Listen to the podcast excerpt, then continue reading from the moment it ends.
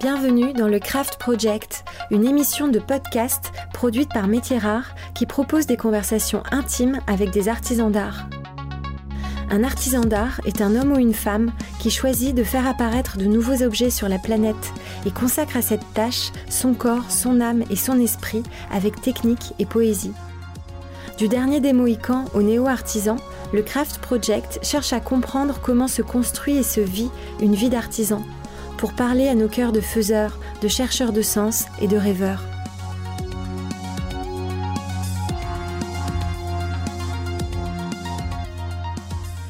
Je suis Raphaël Métierard et aujourd'hui j'interroge Nicolas Julès.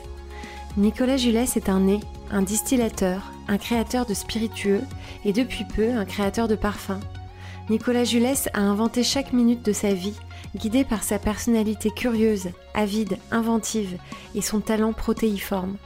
Un artisan qui change d'art et de matière à mesure que son être s'affine et se nourrit des autres.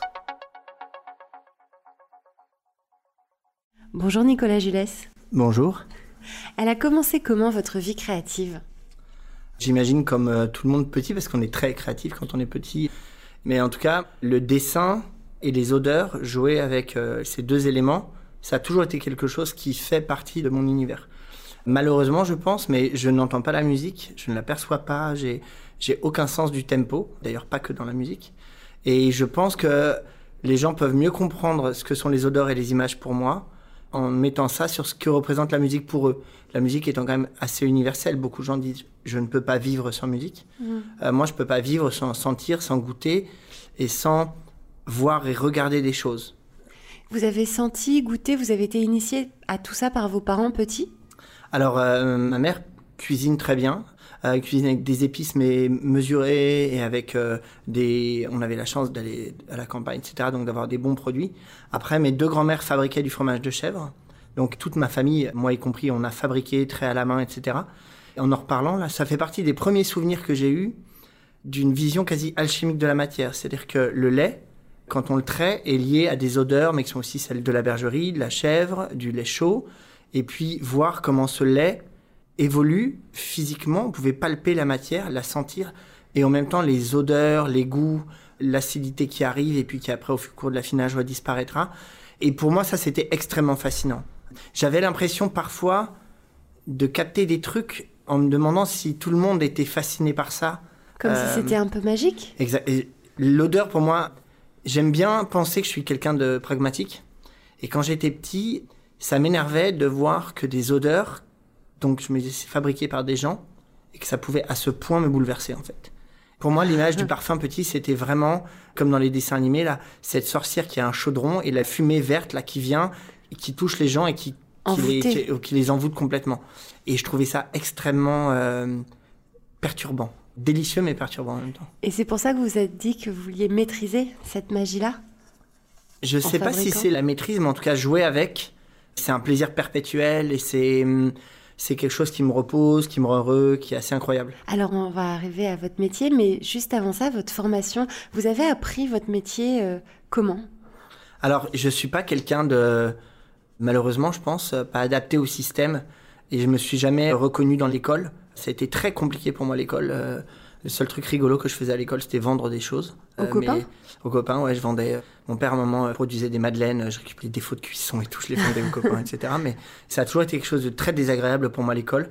Avoir à, à, penser dans un cadre et à se coller à un moule dans un monde qui était dénué de toute forme d'esthétique, de relation au bonheur, au beau, au jeu, etc. J'ai détesté toute ma scolarité. Et. Hum, c'est notamment un prof de philo que lui j'ai adoré qui m'a dit euh, arrête les études. C'était le meilleur conseil qu'on m'ait certainement jamais donné dans mes études. Et vous êtes arrêté à quel moment? J'ai fait un bac S. Vous êtes allé jusqu'au bac. Voilà. Et le bac scientifique euh, qu'on valorise beaucoup, mais qui est quand même un, bac de paresseux, parce que si on comprend à peu près comment ça marche, on arrive à passer quoi. Alors racontez-nous votre métier. Alors en fait, j'ai plusieurs métiers euh, parce que je me cherchais un peu. Euh, j'étais marchand de chevaux, etc. J'étais parti aux États-Unis, je voulais rester un peu. Et mes parents m'ont proposé de rejoindre leur aventure toute nouvelle de l'épicerie. Et ça, c'est encore mon métier, pas assez peut-être, euh, mais. Alors juste l'épicerie Julès, qui est une institution à Paris. Alors voilà, c'est les épiceries Jules Paris qu'on a lancé en 1996. Quoi. Mes parents, mon frère est arrivé genre 2-3 mois plus tard et moi euh, dans la foulée. Et c'est peut-être la plus belle formation que j'ai eue parce que j'ai commencé à travailler des produits qui n'ont pas le prestige du vin ou des grands spiritueux, etc. J'ai notamment commencé par des produits, euh, on vendait des produits d'Europe de l'Est aux communautés euh, polonaises, ashkénazes, euh, roumains ou quoi, toutes les communautés d'Europe de l'Est qui se retrouvaient dans le quartier en fait. Et là, j'ai appris à goûter des choses que je n'aimais pas vraiment. Par exemple, j'aimais pas vraiment les harengs, sauf que je devais conseiller des harengs. Et donc, j'ai appris à voir dans le hareng ce qui était beau et ce que j'avais appris finalement avec le, à comprendre la matière, notamment en faisant du fromage ou en sentant des choses. Et j'ai appris à goûter des choses et à me dire, ok, mais est-ce que c'est beau et pourquoi ça peut toucher des gens, même si moi je n'aime pas ça? Hmm. Donc ça a été une très belle formation. Après, on a repris une fromagerie et là pour moi ça a été quelque chose d'incroyable parce que le fromage est un produit dont on ne mesure pas la beauté et heureusement pour moi qui n'a pas de notoriété. C'est-à-dire que des gens un petit peu éduqués dans le monde du goût vont pouvoir vous sortir des noms de producteurs si on demande à des gens, euh, ces mêmes gens, des noms de fromage, ils vont nous donner des marques industrielles qui sont en général des copies désastreuses de fromage. Et hum, il a fallu dans le fromage lire les gens, les subtilités, comprendre la technique, mais aussi ce qu'il y avait au-delà de la technique, pour comprendre pourquoi des fromages pouvaient donner des émotions incroyables. J'ai encore, moi, complètement dans la tête euh, presque dans la bouche, des fromages, un Beaufort chalet d'alpage que j'ai goûté il y a peut-être 15 euh, ans ou, pas loin, et qui était euh, absolument incroyable. J'ai goûté des fromages suisses ou sur des comtés, sur des, fromages de chèvre, etc. Des fromages qui étaient complètement envoûtants, et souvent on mange le fromage, on ne le déguste pas.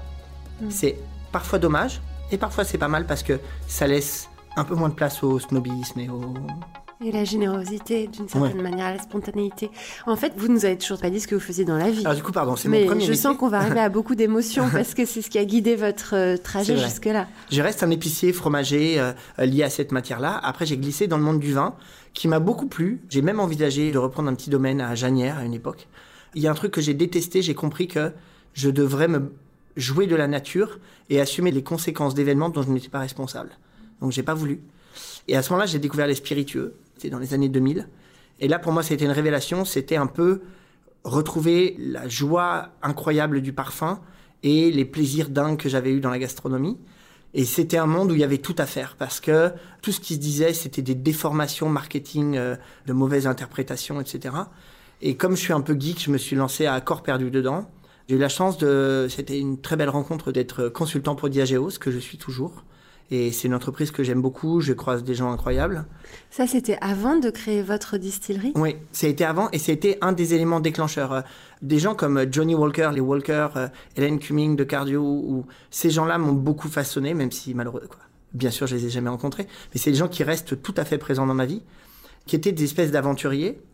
Et en travaillant justement sur Diageo, avec tout ce passé que j'avais dans le monde de, de l'épicerie, quoi, ce présent d'ailleurs, un respect presque sans faille sur euh, ces grandes marques euh, que j'aime, des districts comme Lagavulin, des maisons comme Johnny Walker que les gens comprennent pas bien, même Just Uranian Brooks, JB est mille fois plus intéressant que ce qu'on imagine sur cette marque. Et je me suis dit, mais quand même, ce sont des marques qui sont arrivées de manière quasi darwinienne. Elles ont été façonnées par les aléas, les accidents de l'histoire et du temps.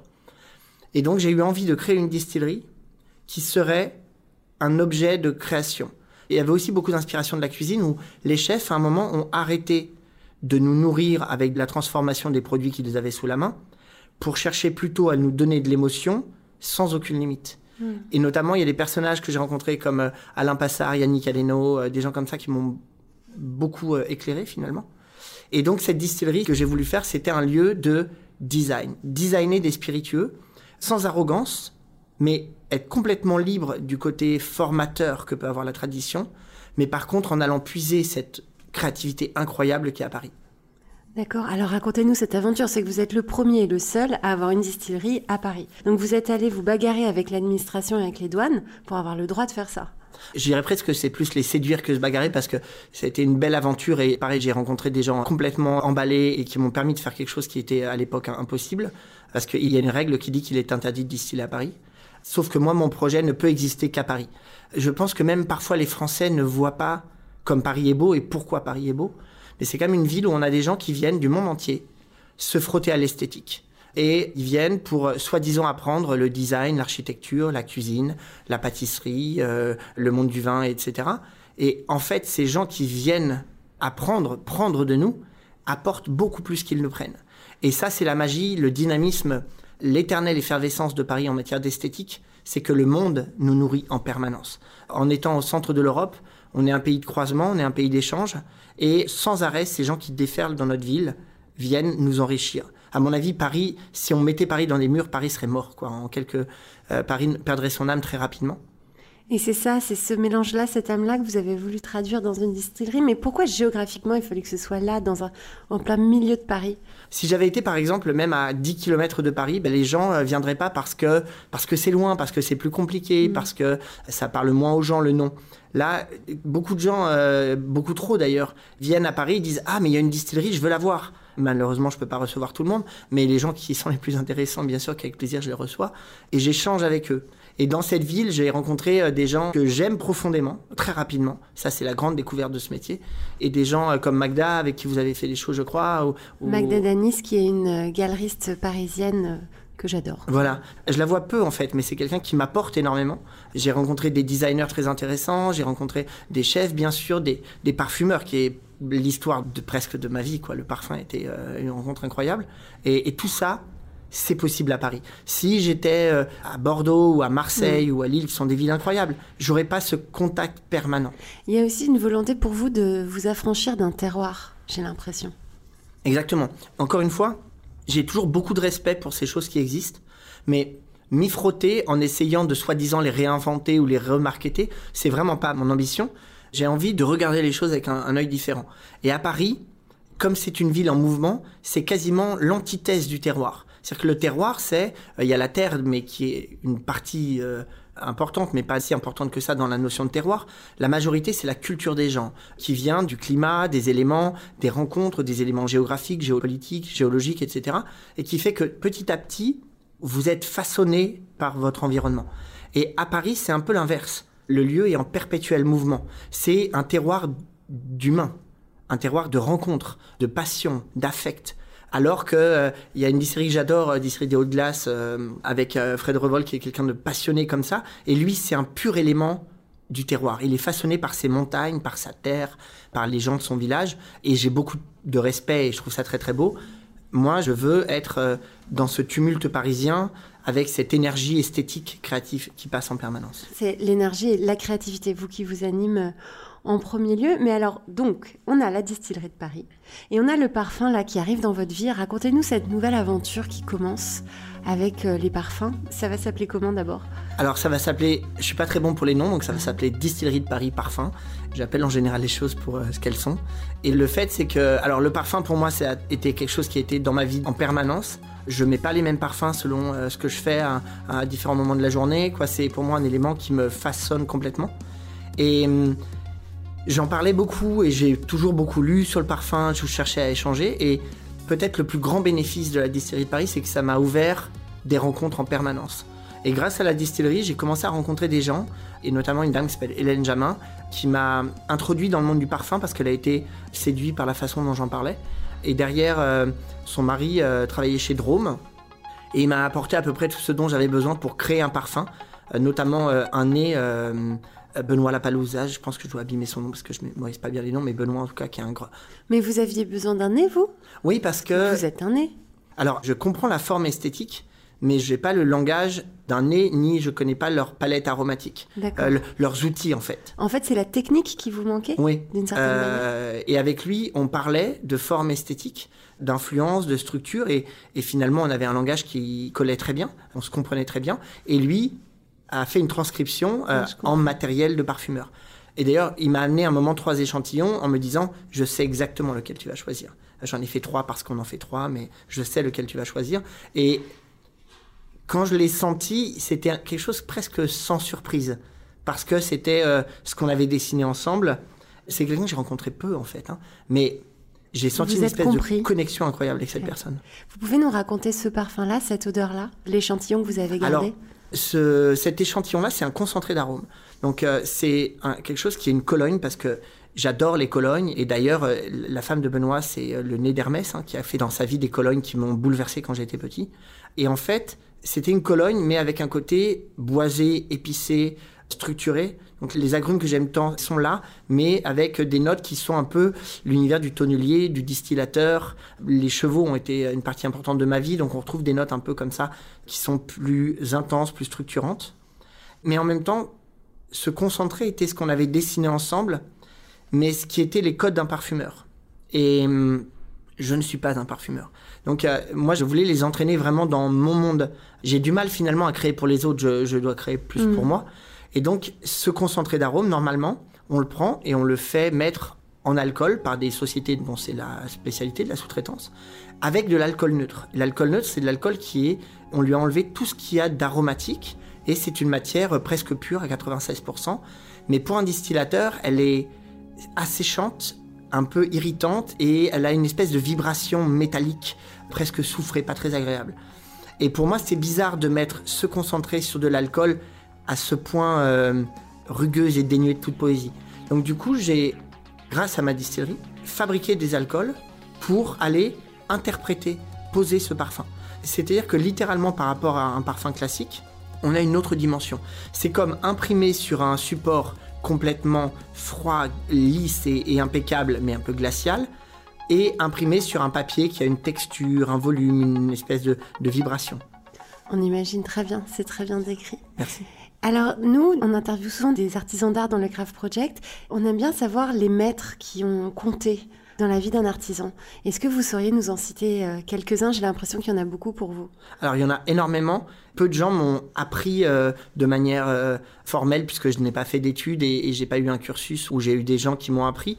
Par contre, j'ai été bien sûr extrêmement influencé par beaucoup de gens. Ça a commencé par tous les gens que j'ai rencontrés, bien sûr ma famille, mes parents et tous ces gens qui ont croisé ma vie.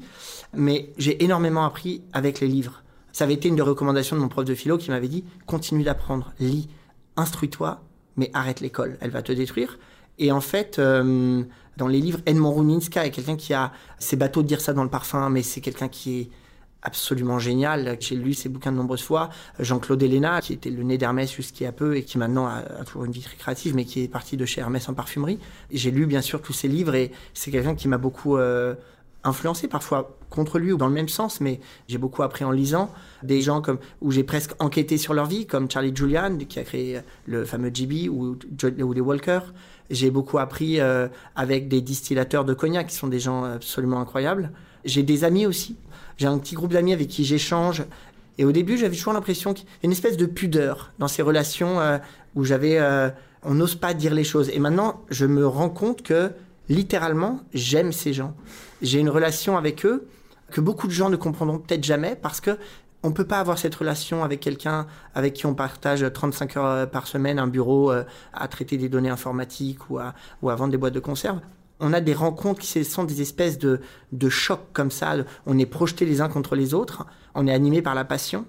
Et ce qui fait qu'on a des filtres en moins, je pense quand on se prend dans les bras, par exemple, euh, il y a un truc, on, se serre fort et, et on, se montre plus facilement, je pense, qu'avant. Mais dans ce métier-là, je pense qu'on s'aime. On est euh, bourré d'affect. Moi, ça a été un grand changement dans ma vie. Euh, je dois ça à Jean-Bernard Magescas, qui est quelqu'un que j'aime beaucoup, qui m'a appris à accepter de dire et de montrer aux gens que je les aimais et de comprendre à quel point ils étaient importants pour moi. Ce qui me fait arriver maintenant à penser qu'en réalité, de tout ça, ma matière, mon but, etc., c'est les gens. Euh, c'est l'amour? Oui, vraiment. Mais ça peut paraître bateau, hein, euh, et je l'assume complètement. Pas du tout. Mais en fait, même euh, quand je fabrique des spiritueux, c'est quelque chose de un peu d'égoïsme, pas d'égoïsme, mais je, suis dans un monde où quand je crée le parfum, je suis dans mon monde, je vois littéralement la matière, j'ai l'impression de, je peux me mettre à son échelle et, et c'est quelque chose que j'adore, qui est absolument grisant. Et à la fin, le but de tout ça, c'est que je dois quand même donner quelque chose et chambouler les gens, créer euh, de l'émotion chez eux. Et parfois, ça arrive, euh, ça m'arrivait, hier j'étais en Suisse à une dégustation et il y a quelqu'un qui goûtait un de mes produits et de manière très sincère comme ça, il a compris un truc, quoi. Il a compris, c'est prétentieux de dire ça. En tout cas, il a ressenti quelque chose que je faisais passer. Et du coup, je me sentais connecté à lui, en fait. Mm. C'est une sensation qui est assez incroyable. Euh, C'est intéressant parce que vous, vous avez inventé votre chemin depuis tout petit, en fait. Vous avez inventé vos métiers, vous avez inventé vos journées. Il n'y en a pas deux qui se ressemblent. Vous avez, euh, je ne sais pas combien de casquettes. Et quand vous commenciez à raconter cette histoire-là, j'imaginais une certaine solitude dans ce parcours euh, sans aucune référence, en fait, où vous avez tout inventé. Et finalement, ce que vous dites aujourd'hui, la place où vous êtes maintenant, elle est dans une grande connexion aux autres. En fait, vous avez fait une route incroyable. C'est intéressant. Alors, c'est marrant, mais j'ai beaucoup appris aussi en parlant aux gens. Euh, les interviews, c'est quelque chose d'assez incroyable. C'est souvent une bonne interview, on ressort et on, a avancé quelque chose. Et c'est vrai qu'en parlant de ça, c'est un risque énorme. Il y a eu des périodes de ma vie où je me suis senti très seul. Mm. Mais c'était pas très grave, mais j'étais très seul. Et, ce qui a vraiment littéralement changé ma vie, c'est quand cette créativité trouve du sens dans le partage avec les autres. Et je crois que c'est un des principes, euh, c'est un de mes amis, Guilhem Grosperrin, qui est un personnage incroyable aussi, qui m'a initié à ça, c'est dans l'alchimie, il y a ce truc, attention, on travaille la matière, on la transforme, mais il faut pas un moment perdre la connexion avec les autres. Et c'est le risque, à mon avis, euh, des gens qui ont le bonheur de pouvoir vivre dans leur créativité, ne pas se retrouver seuls. Mm. Et quand euh, la créativité devient une connexion avec les autres, là, je pense qu'on a un, un, équilibre. incroyable, mais même une sensation de bonheur qui est presque indécente. Mm. C'est je trouve qu'on n'éduque pas les gens au bonheur, au fait que finalement rien n'est grave si on partage les choses et si on, les vit belles jusqu'au moment où ça s'arrêtera un moment. quoi. Comment on transmet ça aux, jeunes? Est-ce que vous, vous commencez à réfléchir, à, transmettre, à partager à votre vision du monde, la faire un peu voyager? Comment vous arrivez à transmettre ça? Alors c'est un enjeu incroyable. J'ai une petite fille en plus, donc ça me touche vraiment. Mais hum, ce qui est compliqué, c'est que euh, on est en face de générations qui ont un monde qui bouge dans tous les sens euh, très rapidement. Et hum, notre métier s'apprend quand même par la, la patience. La pugnacité est un, mot euh, indispensable. Ne jamais renoncer à accepter les défaites, accepter les remparts et les. C'est pas les défoncer, c'est les user. À mmh. force de, on se frotte à eux jusqu'à ce que l'usure les traverse. C'est laborieux et on a des générations qui veulent surfer les vagues. Nous, on est des agitateurs, on est des gens qui sont des doux rêveurs, on, bouge dans tous les sens, on, barbote comme des doux rêveurs, et puis on crée des mouvements, et on en a un bonheur incroyable. Et ces gens-là ne voient que la vague qui va les emmener sur la... Et ils surfent la vague. Et ils ont du prestige, on les voit, ils sont grands, ils sont beaux, mais c'est vide de sens un peu tout ça. Et on a une génération, euh, moi j'ai énormément de gens me contactent, et ils veulent que je leur apprenne des choses. En fait, ils voudraient que s'ils pouvaient se brancher avec une clé USB à mon cerveau et récupérer ce que j'aime, ce que je sais, etc.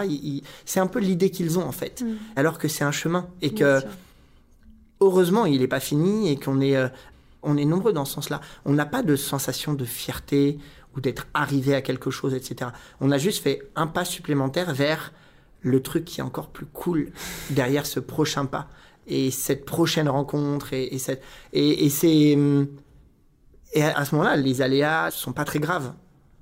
Les gens qui vivent avec moi parfois me trouvent dur parce que euh, ça peut partir dans tous les sens.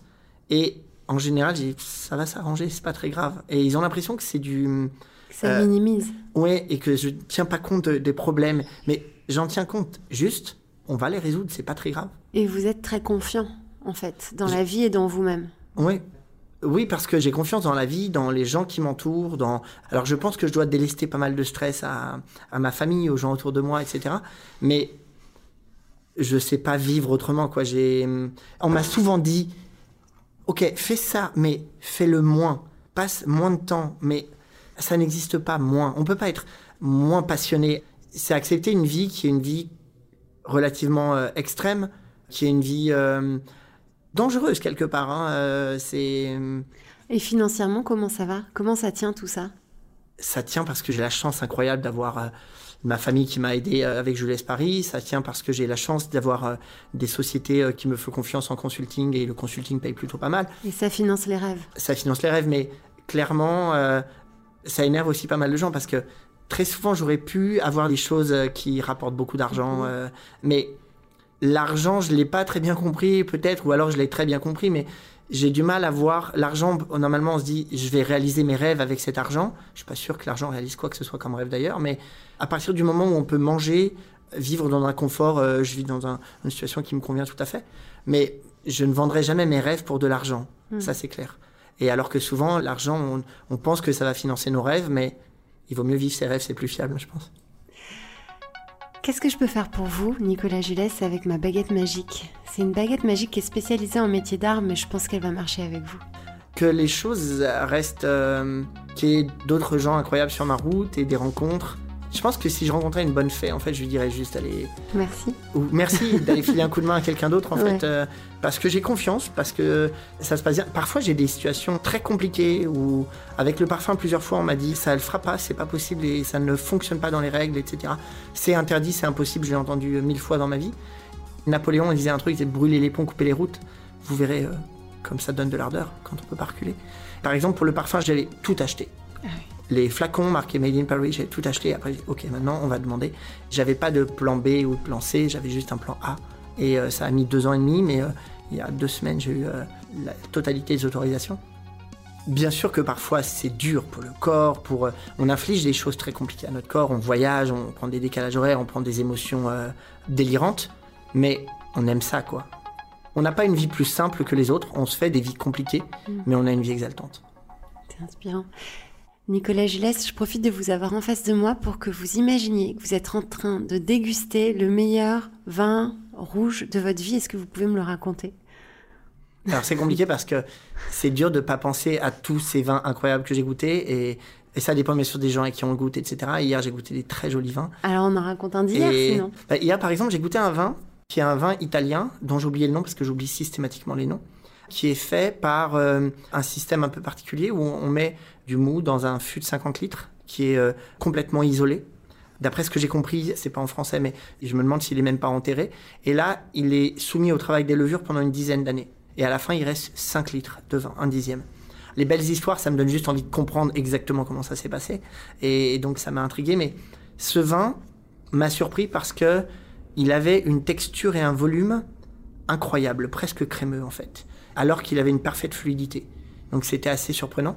Il y avait un travail, l'alcool qui tenait les notes à la perfection, mais on sentait qu'il n'y avait pas eu d'addition d'alcool, euh, ce qui s'appelle le mutage, et on sentait qu'il n'y en avait pas. Il y avait cette espèce d'équilibre euh, précaire qu'on pourrait qualifier quasiment d'instinctif. Il y avait un spectre aromatique très complexe, avec notamment une note de safran qui était présente, qui m'a perturbé parce que je suis pas un grand fan du safran, et là c'était magnifique, c'était extrêmement beau.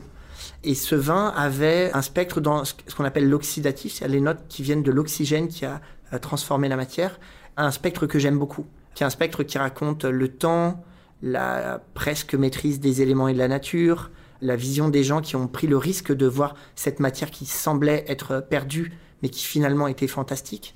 Et il y a quelque chose de toujours d'extrêmement émotionnel là-dedans. En plus, la personne qui nous l'a offert euh, en a très peu, en ouvre grosso modo deux bouteilles par an.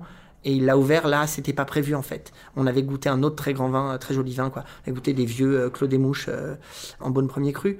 Et il a dit, ah, allez, une autre surprise. Et c'est souvent quand les gens commencent à dire ça, ils sortent du planning, ils sortent de ce qui était prévu et là, Là, il nous envoie chose. quelque chose. Euh, Mais j'ai pas besoin de ces belles histoires pour. dans mon passé très proche, là, j'ai fait des dégustations à, à Rérès avec les finaux qui sont des vins pas très très chers, qui sont des vins absolument incroyables, mais qui à table ont une vérité, mais presque, quoi, vraiment, ça, ça fait des choses. Je me dis, comment on peut avoir cette espèce de vérité absolue? Ça me fait penser parfois au diamant, quoi, cette espèce de caillasse, et on la taille, et d'un seul coup, ça devient quelque chose qui, on peut se perdre à l'intérieur, on n'arrive même pas à vraiment l'envisager. Et les finaux ont cette espèce d'intelligence de la forme. Dans ma vie, j'ai goûté mille vins comme ça, qui étaient, euh, ou des spiritueux. J'ai souvenir, par exemple, d'un cognac que, j'ai gardé enfermé dans une bonbonne. Je- J'en ai acheté un gros lot, je l'ai travaillé, j'ai appris beaucoup de choses dessus, mais j'en ai gardé un petit lot dans une bonbonne, 18 litres, et pour voir si je l'aimerais toujours euh, plus tard. Et je l'ai ressorti pour la première fois il y a 2-3 mois avec une quarantaine de personnes et je devais leur faire partager mon métier. Et je l'ai réouvert avec eux en live sans l'avoir regoûté avant. Et ça m'a fait un truc mais incroyable. Elle était, c'est comme si on revoyait euh, peut-être euh, quelqu'un qu'on a euh, une, parce qu'il y a un côté charnel, une femme, Un amour d'enfance. un amour d'enfance, mais qu'on la revoit comme elle était à l'époque. Ah oui. Si elle n'est pas vieillie d'une ride et, et en même temps pris toute l'expérience qu'on a et nous on a l'expérience pour la regarder différemment. C'était émotionnellement incroyable. C'est pour ça que je vis, quoi. C'est pour ces moments-là. Et en plus, les gens autour dans la pièce l'ont compris. j'ai pas choisi la facilité. C'est une vie à 68% d'alcool, qui est une de vie jeune, qui a pas le l'âge qui en envoie comme ça, euh, qui est de vie qui a une espèce de simplicité aussi. Et les gens captaient le truc, quoi. Les gens étaient euh, même presque pas mal à l'aise, mais à se demander ce que c'était que cet ovni en fait. C'était une très belle forme. Et c'était assez beau de partager ça. Merci Nicolas Gilles.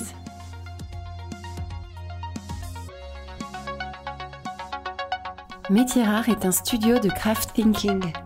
Le jour, Métier Rare imagine et bâtit des ponts entre les métiers d'art et les marques.